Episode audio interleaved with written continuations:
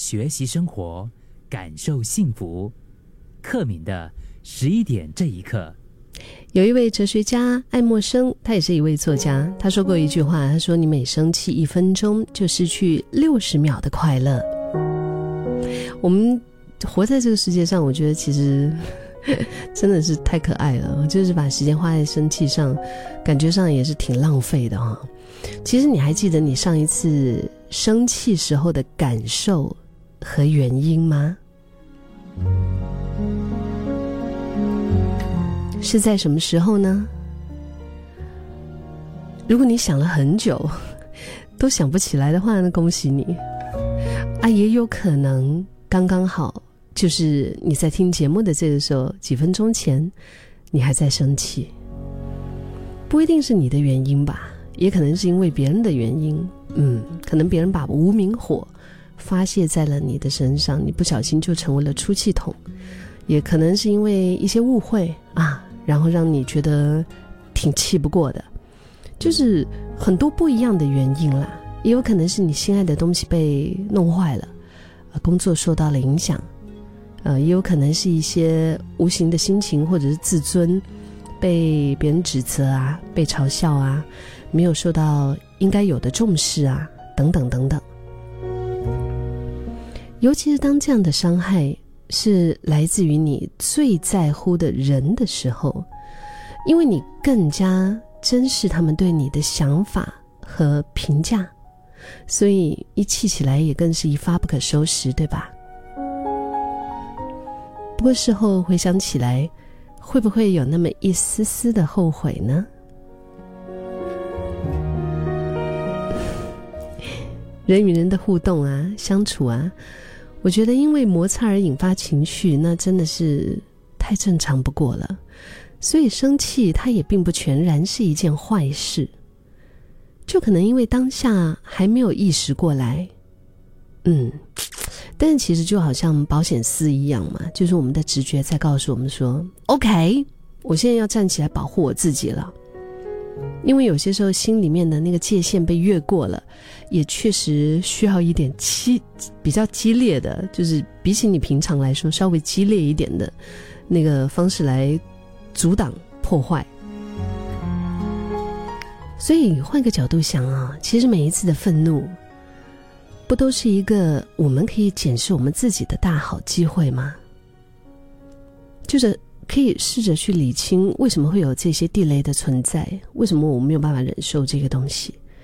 嗯，可能是对彼此的信任不足，没有默契，可能是来自你过去受到的一些伤害的经验，也可能只是当下就只不过需要一个情绪的宣泄出口罢了。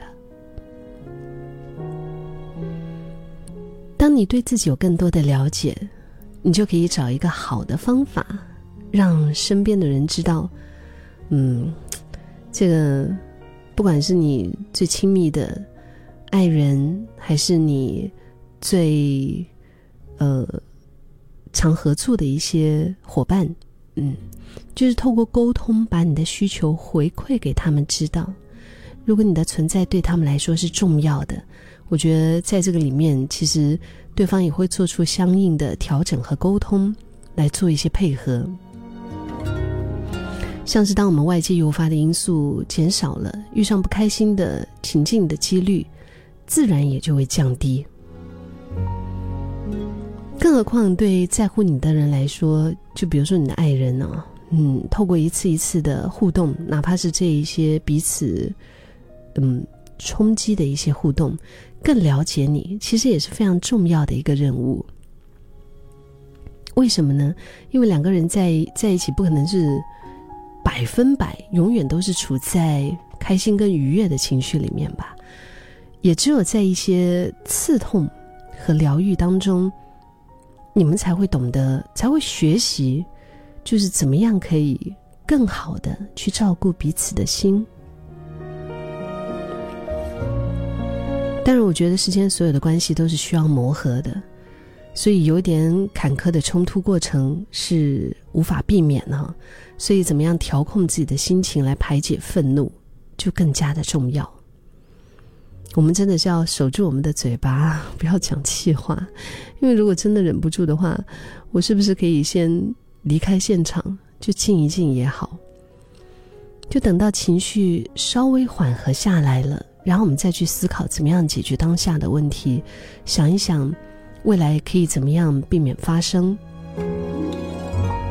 就控制自己的第一反应其实并不容易啊，但是我觉得我们可以练习更快的化解我们的情绪。有一些想法可能就需要转念，想一想，嗯，就退一步想一想，嗯。